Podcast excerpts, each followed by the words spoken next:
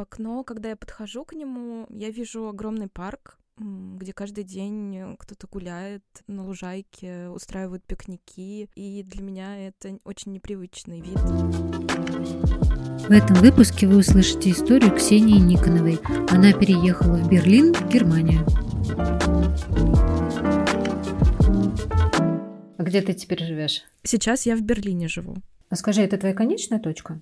Или ты еще не знаешь? Я не знаю. Я не знаю, но я надеюсь, что на какой-то продолжительный срок, да, потому что переезжать... Э, многие мечтают о том, чтобы путешествовать, жизнь в путешествиях э, проводить. Э, я о таком, честно говоря, не очень-то мечтала. Если нужно будет переезжать, то я надеюсь, что это случится не скоро, вот так. А тебе нравится место, в которое вы попали? Ну, хотя бы на данный момент? Или, может быть, ты его рассматривала бы на какое-то ближайшее десятилетие, пятилетие, в каких сейчас, не знаю, можно измерениях плавать. Я не знаю, кто так уверенно сейчас планирует свою жизнь, я завидую этим людям.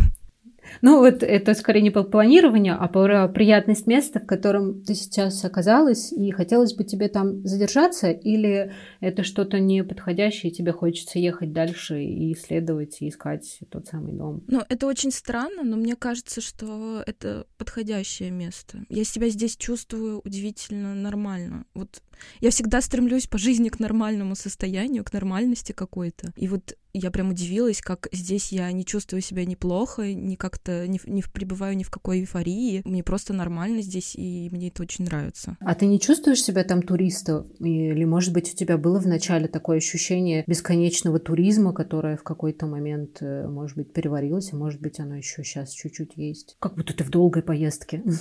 Я уехала в марте 22 года в начале, и сначала я поехала в Ташкент э, с мужем, и там я тоже сразу не чувствовала себя туристом, я просто э, ну, понимала, что я ничего здесь не знаю, и у меня была мысль, что нужно разобраться, как все работает, э, нужно как-то ну, попытаться найти работу. И у меня были такие попытки, и у мужа были такие попытки. Просто потому что мы поняли, что мы можем поехать дальше в город, где мы были раньше. Дальше поехали в Ригу. Там мы были хотя бы один день, один раз. Поэтому мы уехали. А так бы мы, я думаю, нашли там работу и остались.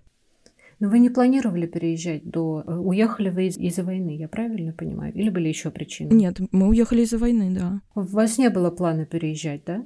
Никогда. Ну, были какие-то разговоры такие полушутя, но всерьез мы никогда не планировали, мы никогда не выбирали страну. Ну, для того, чтобы приезжать, нужно же выбирать страну, нужно всерьез там к этому готовиться, понимать, э, что, что тебе необходимо для того, чтобы туда переехать. Мы никогда всерьез о таком не говорили. И надо же понимать, что ты там будешь делать. Вот у нас никогда не было планов на жизнь где-то. Мы родились в Москве, мы всю жизнь жили в Москве. Ну, мы даже по России не, не особо собирались приезжать. Были когда-то мечты приехать в Питер, но в итоге они не осуществились. Они даже в пределах страны не осуществились, поэтому всерьез разговора о том, чтобы переезжать в какую-то другую страну у нас не было никогда. Я так понимаю, вы не сразу поехали в Берлин. Вы до этого были вот в Ташкенте, в Латвии, где-то еще. Да, тут, слава богу, три пункта.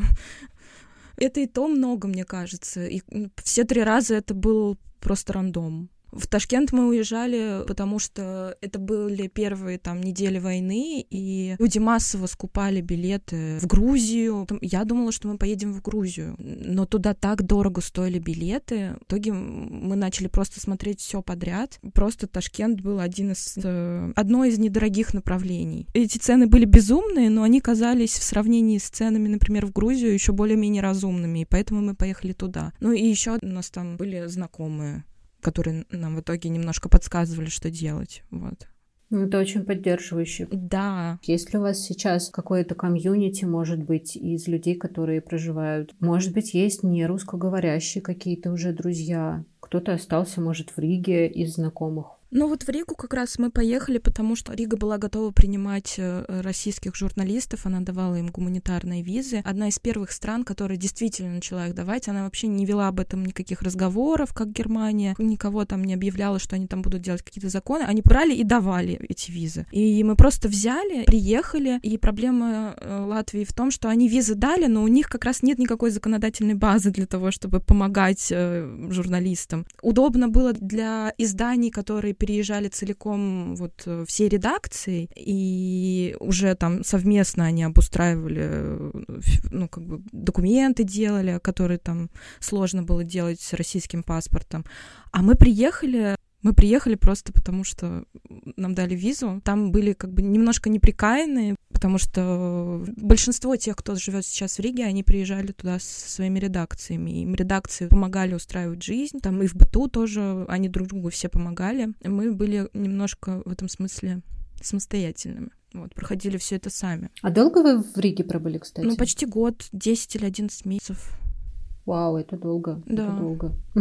А Германия начала с того, что она ну, объявила о том, что она готова принимать российских журналистов тоже. И они серьезно к этому подошли, они начали готовить вот законодательную всю эту историю для того, чтобы человек не, не оставался вообще без каких-либо документов, потому что большинство тех, кто приезжает в Латвию, они просто живут по гуманитарной визе, у них нет вообще никаких других документов, просто твой паспорт и твоя виза, и все. И она заканчивается, потому что она конечная. Если ты работаешь в редакции, у тебя есть основания для того, чтобы ее продлить. А я не работала ни в одном э, официально э, издании вообще в Балтии. Я только внештатно работала, и поэтому у меня основания продлить не было, и мы уехали. Угу.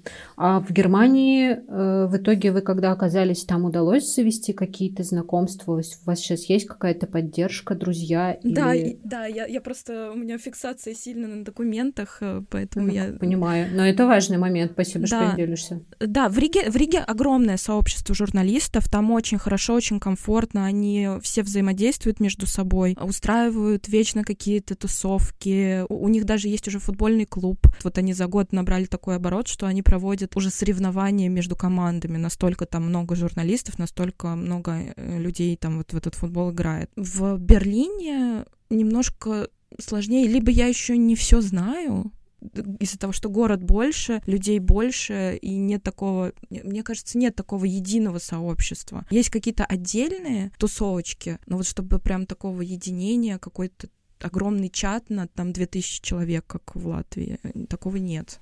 Вау, я думала наоборот. Интересно. Я была уверена, что да. наоборот. Потому что вроде Берлин такой, ну, тусовочный город, и ну, Берлин, да, он очень тусовочный город, но как бы из того, что я наблюдаю сейчас, он тусовочный в том смысле, что со всей Европы люди приезжают на выходные, тусуются mm. и уезжают. Вот он такой тусовочный. А те, кто тут живут, они, ну, я, по крайней мере, сейчас веду какой-то пенсионерский образ жизни. А как ты общаешься со старыми друзьями? Тебе удается поддерживать связь на таком расстоянии? Может быть, если особенно... Во-первых, всех раскидала, конечно, по всему земному шару. Кто-то остался в России. Я не уверена, не... ну, потому что, может быть, твои все друзья уехали волшебным образом. Если кто-то остался, удается ли поддерживать вот эту дружескую связь? Может быть, она стала крепче или наоборот, она теряется, и ты это потихоньку ощущаешь, как она тает? Ну, надо сказать, что в начале, когда я только уехала, я вообще не могла ни с кем общаться. Я была в таком состоянии, что я даже с собой контакт не находила. Поэтому еще часть контактов порвалась с друзьями. Э, я понимаю, что те, кто остался в России, они тоже в таком же состоянии были, и с их стороны тоже точно так же мог порваться контакт. И я не теряю надежды, что когда-то его можно будет восстановить при желании. Но вот момент такой, что кому-то стало плохо, и поэтому тоже с ним контакт порвался, он точно есть. С кем-то контакт порвался по идеологическим причинам. Расскажи про свой чемодан. Был ли он большой? Потому что, я так понимаю, вы ехали внезапно для себя. Как вы брали вещи, какие принимали решения? Ну, я, честно говоря, не помню вообще сборов. Я даже вот сейчас, мне каждый раз нужно сделать усилия для того, для того чтобы вспомнить, сколько прошло дней между... Потому что все это вот между 24 февраля и 7 марта, сколько-то недель. Но мне кажется, что это один бесконечный день. Я тогда не спать не могла, вообще ничего не могла делать. Но при этом я собирала вещи, у нас было два чемодана, но я совершенно не понимаю, как мы все все в них сейчас вот я думаю, как мы в них все поместили, потому что мы мы жили на съемной квартире и нам нужно было вообще всю жизнь собрать, вообще собрать из этой квартиры. И это было все в панике довольно сильной. Ну как-то вот мы уместили, как решения принимались, я не помню, честно говоря. Тоже понимаю тебя. Но Я помню, что ты делилась, и меня вот этот момент прям за душу брал, э, что ты забрала э, какие-то нефункционального значения вещи, которые, по сути, тебе вряд ли пригодились бы в этом долгом путешествии, непонятном абсолютно, но ты их взяла с собой. Можешь, пожалуйста, про них рассказать? Ну да, я в Москве, хочется сказать дома, но уже непонятно дома это где. Mm. В Москве я ну, всегда спала с игрушками. Я их э, в первую очередь запаковала. Сейчас они просто лежат в кладовке. Не знаю, я больше с ними не сплю. Но они по-прежнему такие же ценные для меня, потому что некоторые пода... некоторые подарки. Ну и не выбрасываешь никуда и не отдаешь, да? Ну, вот ты сейчас сказала, мне даже в голову это не приходило. И это мне не понравилось мысли, я не хочу с ними расставаться. Но ты готова к ним когда-то вернуться. То есть, ну, это как какой-то комочек, где ты как морально, энергетически, не знаю, как еще ты понимаешь, что вот у тебя кусочек дома в твоем сейчас доме лежит, и тебя это поддерживает, получается. Ну, то есть то, что они где-то в кладовке, я имею в виду, а не если ты с ними спала в... раньше, то это же... Ну вот я сейчас, сейчас вот я развиваю эту мысль, я думаю, если бы они остались в Москве, мне было бы mm. плохо от этого, потому что одна игрушка осталась, и они часто вспоминаю. Это какой-то странный разговор разговор для взрослых людей, но... Ну, такие времена. Да, я думаю о ней, да. Я думаю о ней э, довольно часто. И здесь мы уже завели несколько новых игрушек. Ну, это классная штука, чтобы обретать дом. Они как-то это заземляют, мне кажется. Ну, кстати, я работаю с психологом, и она мне дала одно задание, к которому нужен был предмет, и я взяла игрушку. Мне просто другого варианта даже в голову не пришло. И вот я, типа, выполняю домашнее задание уже две недели с этой игрушкой. Блин, это, это очень... Я тебя очень понимаю, потому что со мной ездит заяц, который почему-то всегда у меня лежал в кровати. Мне его подарила вообще бывшая директор по маркетингу. Она его сшила сама. И у меня нет с ней какой-то глубокой связи, мы с ней даже не общаемся, мы просто какой-то момент поработали вместе, это было миленько, это было очень давно. Но заяц все равно со мной катается, у меня вот от него какое-то ощущение того, что вот здесь можно как-то... Я даже не могу его описать точно. Не то, что прям заземлиться или как-то остановиться, стабилизироваться. Просто когда он есть, мне спокойнее намного. Многие вещи, они, даже если они несут какого-то функционального значения, они связаны с какими-то воспоминаниями. Уезжая, ты вообще теряешь вообще просто, ну, даже помещение. Ты не можешь вернуться в помещение какое-то, в котором что-то случилось. Просто как будто бы растворяется вся твоя жизнь. Вот на, конкретно на примере игрушек я вот сейчас думаю, что это вот с одной игрушкой у меня там прям череда воспоминаний, каких-то приколов. Э, можно прям целую историю про эту игрушку рассказать отдельно. И вот она как бы э, овеществляет воспоминания, ты можешь прямо его потрогать и понять, что ты не сошел с ума, это действительно было. Вот, да, да, точно. Ты пока рассказывала, я прям тоже это ощутила, что реально, что это было, а не... Мы сейчас в таком немножко сумасшедшем доме находимся, ну так образно выражаясь, что непонятно, что было правда, что нет, особенно с учетом посыла всех новостей. И да, такие вещи действительно преподносят, что, блин, это было, это так, у меня был там, пускай так случилось, но у меня был дом, пускай я сейчас еще новый, но все это было, и это все про меня, это историю, которую не переписать, она вот такая, это классно. Ты, да, будешь ты про вторую рассказывать? Про вторую, про вторую вещь, да, я вот ее сейчас прям взяла в руки, это блокнотик, в котором я ничего никогда не писала. Ну, точнее, я пис- пыталась писать, но поняла, что это неподходящие вещи для этого блокнотика, и тут даже вырваны страницы. А, и больше я никогда к нему не возвращалась. Мне в 2016 году на Новый год подарила его моя подруга. И, ну, я, ну, она мне написала тогда прям в нем, что, по-моему, сейчас самое время начать писать про нас книгу. Ты обещала. Вот. Так, я не хотела плакать, но я заплакала сейчас, прости. Даже я заплакала, прости. А, это очень, это очень ценно. Ну, это просто подарила моя подруга, с которой мы вместе росли. Это моя лучшая подруга. Вот. А, и ее в 2016 году не стало, поэтому, да. Напоминание о том, что я что-то ей обещала, это важно. Об этом тоже. А как ты думаешь, не, я сама плачу, ну это очень... Прости. Это, ну, нужны ли тут слова, даже я не знаю. А ты как думаешь, э, сможешь когда-то там что-то написать? Или он так останется с тобой всегда с пустыми страничками? В этом блокноте точно я ничего писать не буду никогда. Но вот мне важно э, э, помнить о том, что я обещала ей, обещала себе. Это, это было обещание вообще не на смертном одре, э, как, как может прозвучать. Э, она, она довольно неожиданно вообще. Ну, это, ей было 20 лет, это вообще была неожиданная э, история. Ну, просто э, ну, мое становление во многом это заслуга ее и ее семьи. Вот. Она в меня очень верила всегда, больше, чем кто-либо. Ее семья меня всегда очень поддерживала, поэтому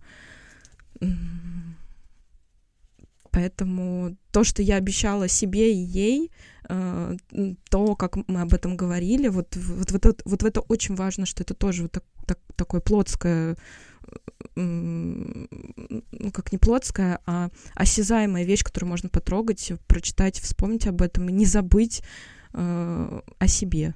Вот я, когда на нее смотрю, я вспоминаю о ней и вспоминаю себя с ней, и э, это важная часть меня просто. Вот. Это, может, немножко паф- пафосно прозвучит, но насколько это ну, необычно, что пустые страницы, а прочитать-то можно гораздо больше, как будто я так, ну, как-то никогда не задумывалась о таком. да, быть. звучит да. действительно красиво, пафосно, но, но это правда так. Я ее вообще называла моим крестражем, вот. У нас там приколы с Гарри Поттером были своим. Расскажи, как ты вопросы ностальгии закрываешь потому что таких вещей, якорей, которые пришлось как-то забрать достаточно много, получается ли их как-то закрывать? Первое время, в первые там месяцев семь, Э, я настолько хотела вернуться назад, что мне не было вообще сил вообще ни на что. То есть я не могла встать с кровати, я не хотела есть, я ничего не хотела делать. Это одна из причин, почему я не нашла работу в Риге, наверное, честно будет это сказать. Потому что, ну, мне не было сил даже ее искать, и желания никакого не было. Потому что я вся мыслями продолжала находиться в Москве, в своей, ну, в редакции. Просто это был мой второй дом. Я, может быть, иногда даже больше времени, чем ну, у себя дома проводила на работе.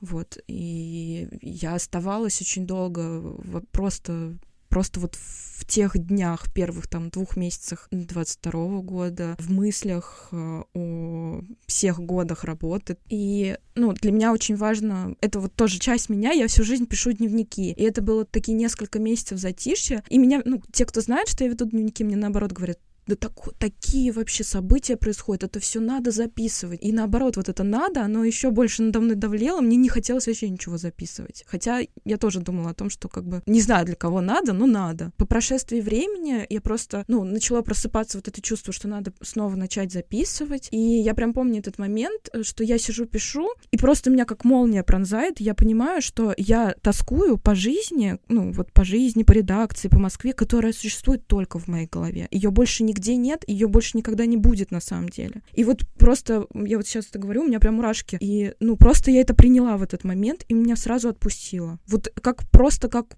пластырь сорвала, все, больше не мучила так сильно. Иногда я тоже думаю, вот, хочется там пройтись по Питеру. По, по Москве так сильно не хочется пройтись, но, но это, это уже не так болит. И вообще я стала много забывать. Просто, видимо, сейчас память так работает, что я даже забываю, что я сама говорила неделю назад.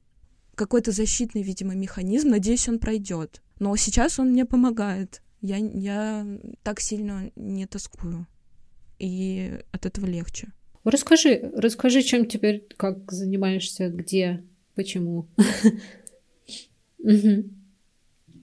Ну, я, я работала на эхе Москвы, как и слушатели ждали, и мы все ждали, кто работал на эхе Москвы и уехал, что нужно как-то пересобраться. И мы просто пересобрались, у нас такая теперь digital -редакция, все в разных странах, но мы продолжаем, ну, стараемся делать э, новое медиа. И это очень интересно, потому что это ну, довольно необычное обстоятельство, необычные вводные, очень тяжелое дело, но очень интересное.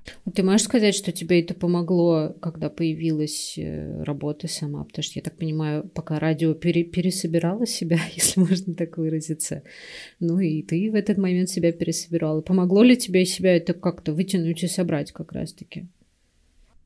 А оно как раз совпало, оно совпало вот с этим вот моим э, осознанием, что та жизнь закончилась, mm-hmm. и ее уже не будет, и существует она только в моей голове. Ну и просто странно тосковать по тому, mm-hmm. чего нет. Вот когда ты понимаешь, что этого нет, а оно больше не болит. Так, прости, вопрос был про работу. Ну, что она тебе помогла из этого выйти, в том числе это совпало. Да, как раз в течение нескольких недель у меня прошло, и сразу пришла ко мне работа. Ну, как бы как ко мне, она ко всем к нам пришла. Просто из-за того, что весь юридическая, вся юридическая часть была в Германии, это происходило очень долго. Вот я жила верой, что все получится.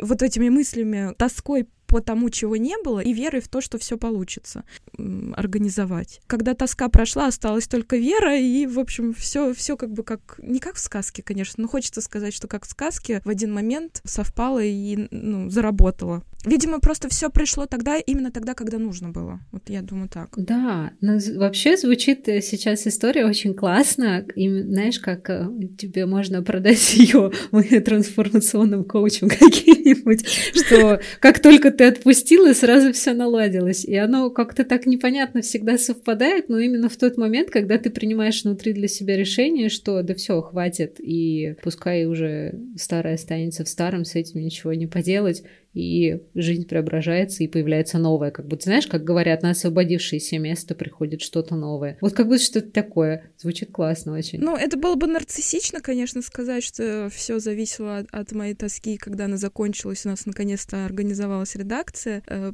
это не совсем так. Ну, просто действительно так совпало. Но надеюсь, что совпало, потому что так Вселенная сделала, потому что так и должно было быть. Ты учишь ли ты язык?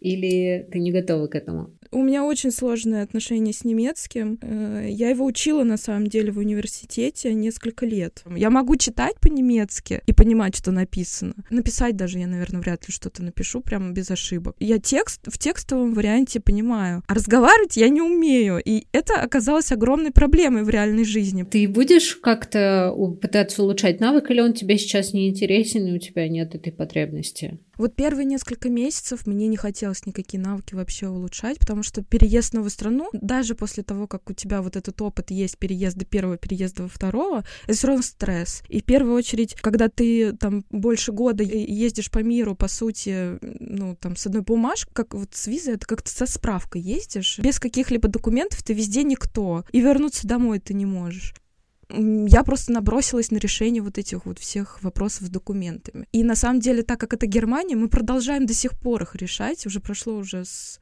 февраля, марта, я не знаю, сколько месяцев, я боюсь посчитать. И мы вот только там вот буквально полторы недели назад рядом с очень важным документом, который мы делали три месяца, вот наконец смогли поставить галочку, что готов. О, поздравляю. Вот, и нужен следующий, к следующему этапу переходить. Поэтому мне не хотелось начинать учить немецкий, мне хотелось вот какие-то базовые хотя бы документы. У меня прям очень сильная фиксация на документах, простите. Э, сделать... Да это везде важно на самом деле, но в Германии, да. Но они любители бумажек прям, вот чтобы это были бумажки. Это тоже минус, но вот мне сейчас комфортен этот ритм. И я вот только начала месяц-полтора назад заниматься репетитором. Вот, я пока понимаю, что я не готова идти в группу, где будет очень интенсивный ритм. Я вот прохожу заново вот эти вот для себя. Я прям по тому же учебнику, что в университете училась, я сейчас занимаюсь по этому же учебнику. И, и заново реально открываю для себя все это. Меншин, как, как его? Нет? Да, да, О, да, да, я не да. да. Он еще очень старый же, он очень, он супер старый. Я в школе по нему занималась. Это было давно. Он очень старый. Очень. Там даже по тексту мы находили с преподавательницей, она у меня немка, у нее, она знает английский, и мы с ней находили какие-то там моментики, вещи, и, естественно, я сейчас не вспомню, но которые прям настолько отсылают к очень давнему времени, что это так мило и как-то как ретро какое-то смотрелось, очень занятно. Ну, на самом деле, очень. приезжая в Германию, тут много вообще даже в быту отсылает тебя к тому времени, которое ты не помнишь сам. Да, здесь, э, ну, интернет все еще через телефонные вот эти вот штуки проводят. Вау. Тут много всего такого. Тут есть магазины с, с дисками. Я вот прихожу в книжный, э, тут большой книжный есть, и там отдельный зал с фильмами. Есть, ну, естественно, есть прям классика, она на дисках, на DVD. А есть отдельный стенд 1917 фильм про войну. Он есть на Нетфликсе, этот фильм. И там прям на афише написано Netflix, вот эти все дела. И дальше лежат диски. Вау. Ну, то есть прям на диске написано, что фильм есть на Netflix. Это просто сюр, но мне это очень нравится. Это, ну, вот когда я говорю, что в Германии все медленно развивается, я именно это имею в виду. Ну, то есть компьютеры не продаются уже с дисководами, но у людей есть DVD-шники дома, они смотрят реально диски. Они собирают там коллекции из дисков. У меня нет э, друзей еще немцев. И в гостях я ни у кого не была, но я выхожу на улицу, и здесь очень-очень-очень много пенсионеров. Здесь очень много пенсионеров. Ну, я не знаю, если ты слышала вот новые законы про для мигрантов, они направлены на то, чтобы в Германии появилось больше молодых людей, которые будут работать, потому что все меньше и меньше людей остается, кто может работать. Люди выходят на пенсии, и молодежи, я так понимаю, что меньше, чем пожилых людей. Просто вот они, им не нужен Netflix. Они смотрят как интересно. А вот и, пожалуйста, тусовый Берлин все уверены, что это центр современного искусства и тусовки. Да, и это все существует параллельно вот в, в Берлине, поэтому, видимо, в, в Берлине нет единой какой-то тусовки журналистской, потому что здесь очень много всего параллельно. Но при этом я хочу сказать, вот сейчас я подумала об этом, пенсионеры интересуются ну, новыми фильмами, и ну, это довольно современные люди, они прекрасно выглядят, я прям смотрю на них с восхищением и думаю, что я хочу быть таким пенсионером. Я просто постоянно ну, провожу параллели с пенсионерами которых я видела в О, России, да. и ты думаешь, господи, никогда в жизни не хочу дожить до этого. Тут я думаю, нет, я хочу жить и пережить, и думаю, что медицина будет еще лучше к моей старости, надеюсь на это. Они интересуются новыми фильмами, поэтому они не пользуются Netflix, но они покупают э, диск, 19, 1917 и смотрят его дома. Я думаю, что это для них. Вау! Блин, это, это так это здорово, очень круто. это так классно. То есть они не готовы менять какие-то свои основательные привычки, но при этом изучать, что новое в мире происходит. Это так. И адаптировать да, это под себя, да. как им удобно. Это так классно, это так здорово. Да, это, это очень крутая стратегия жизненная.